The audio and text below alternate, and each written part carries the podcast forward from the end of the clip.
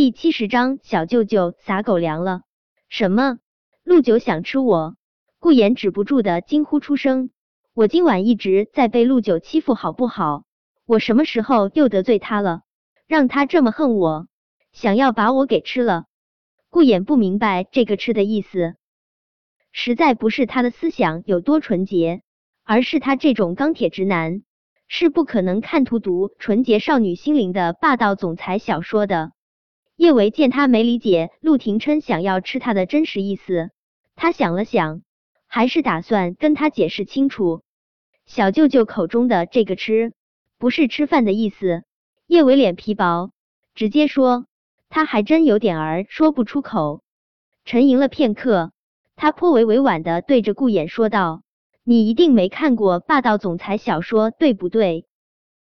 见顾衍使劲点头，他接着说道：“我看过霸道总裁小说，霸道总裁小说中。”男主角经常对女主角说：“我想吃你。”但不是真的把女主角当成粮食吞了，而是做一些难以描述的事情。小舅舅说的要吃你，跟霸道总裁小说中的吃是一个意思。说完这话，叶伟忍不住多看了顾衍几眼。顾衍的腿上依旧缠着绷带，但这丝毫无损他那与生俱来的倜傥气质。他的脸。生的其实并不比陆廷琛差，只是他整天都是一副吊儿郎当的模样，让他总是忽略了他其实也有一张俊美无愁的脸。顾妍脸部的线条很温润，眸中却总是带着狡黠的光。娱乐圈中最帅的男明星也没他好看。所谓盛世美颜，也就不过如此。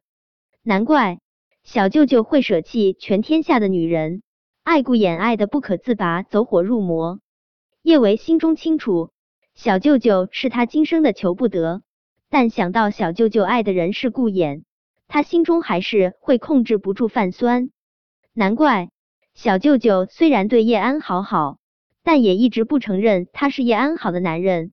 原来他是想当顾衍的男人啊！酸死了！听了叶维的话，顾衍直接呆住了，呆愣了许久之后。他止不住的爆笑出声，叶医生，不对，应该是九嫂。九嫂，你该不会以为陆九对我图谋不轨吧？怎么可能？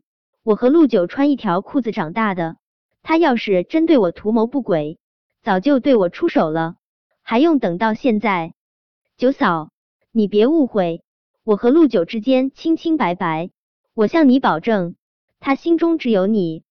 他刚才说的清清楚楚，他的确是想要吃你。对了，我不是什么九嫂，我和小舅舅早就已经离婚了，请你以后还是喊我叶医生吧。不是，九嫂，你真的误会了。我用我的人格保证，陆九绝对是钢铁直男。顾言想要告诉叶维，其实他和陆廷琛的离婚协议还在他这里呢。只要他不把离婚协议送去民政局登记，他们依旧是夫妻。但他怕他乱说话会打乱陆廷琛的追妻计划，他硬是把这话给憋了回去。小舅舅是不是钢铁直男跟我没关系，他的伤口我已经处理好了，没别的事，我先回去了。说完这话，叶维就向客厅外面走去。顾衍一瘸一拐追上来：“九嫂，你别走啊！”今天我给别墅的佣人都放假了，你要是走了，陆九真得饿死了。陆九没吃晚饭，我不会做饭，而且陆九很挑，他不喜欢吃外卖。说着，顾衍对着叶维摊了摊手，一副无可奈何的模样。陆廷琛还没有吃退烧药，一会儿他空腹吃退烧药，的确是对他身子不好。想到他为他受了那么重的伤。叶维终究是心有不忍，他纠结了下，直接进了厨房做饭。顾衍拖着下巴看着叶维的背影，也不知道陆九胡说八道了些什么，让九嫂误会了他们之间纯洁的兄弟情谊。等陆九清醒了，他一定得让他向九嫂解释，要不然让九嫂一直误会下去，陆九这辈子就继续当光棍好了。别墅的冰箱中倒是有不少食材，叶伟本来是想要简单的给陆廷琛下一碗鸡蛋面的，但想到刚刚陆廷琛说他不喜欢吃面条，他将手中的面条放回去，打算给他煮点小米粥，炒个青菜。做好这一切后，叶伟打算把饭菜交给顾衍，让他去喂陆廷琛，他好回家陪梁小芝。顾衍不愿意一个人上楼，非要拉着叶维一起，叶维被他缠得没辙。只能跟他一起去了陆廷琛的房间。顾衍一进门，就将饭菜放在桌子上，自己大喇喇的坐在了床边。陆九，九嫂给你做了晚饭，我喂你吃饭。说着，顾衍就不情不愿的从盘里夹起了一大块青菜。小爷，我这辈子第一次喂人吃饭，你是不是很感动？陆廷琛意识已经清醒了不少，他黑着一张脸看着顾衍。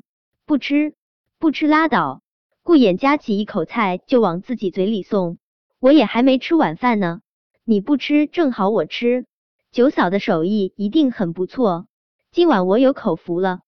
叶维的厨艺的确是不错。顾衍闻着饭菜的香气，都快要流口水了。现在陆廷琛不吃，他当然不会口下留情。他还没把那块菜送到嘴里。他手中的筷子就被陆廷琛一把夺了过来，他的视线落在桌子上的饭菜上，那目光赫然是在向顾衍宣示主权。这桌子上的饭菜都是他的。陆九真小气。顾衍看了眼桌子上的饭菜，使劲咽了口口水。他做牛做马的照顾了陆九大半晚上，现在连口饭都不让他吃，简直没人性。顾衍忍下想要骂娘的念头，心中咬牙切齿：“吃吧，小气鬼，噎死你！”叶伟本来还没往这方面想，在听了陆廷琛说他要吃顾衍后，他现在在看他们的互动，越看越觉得有爱。这明显就是霸道公与温柔受的互对日常。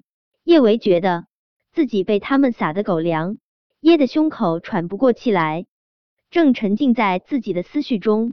陆廷琛的声音忽然在他耳边响起：“喂我吃饭啊！”小舅舅是在跟他说话。叶维，喂我吃饭！我现在是病人。陆廷琛黑着一张脸，别扭无比的说道。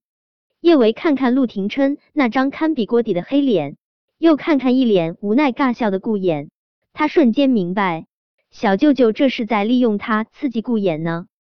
叶维心里闷得更难受了一些。他端起桌子上的粥，坐在床边。小舅舅，你没必要这样的。你要是喜欢顾衍，就直接告诉他，没必要用我来激他。